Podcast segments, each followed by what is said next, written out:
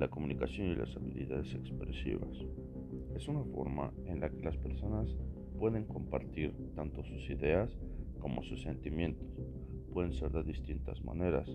Puede ser escrita, puede ser verbal o puede ser de manera física. Hay muchos tipos o muchas formas en las que puedes compartir lo que piensas y lo que sientes. Es una manera eficaz de poder entablar conversaciones amenas con distintas personas, además de, reitero, compartir tus pensamientos y emociones.